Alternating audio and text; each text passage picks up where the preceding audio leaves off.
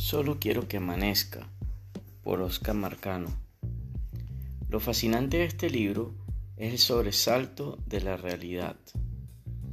Oscar Marcano no solo ha logrado hacer la diferencia con respecto a su incursión narrativa anterior, sino que ha conseguido una notable y admirable distancia con respecto a la totalidad de voces que conforman el panorama narrativo venezolano llegando a ofrecer al lector relatos definitivamente inesperados, innovadores, magníficos.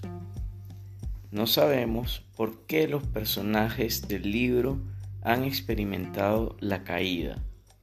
Sabemos, sí, que no pueden levantarse, que así como no serán víctimas de la tragedia, no podrán tampoco superar esa medianía que los ha atrapado.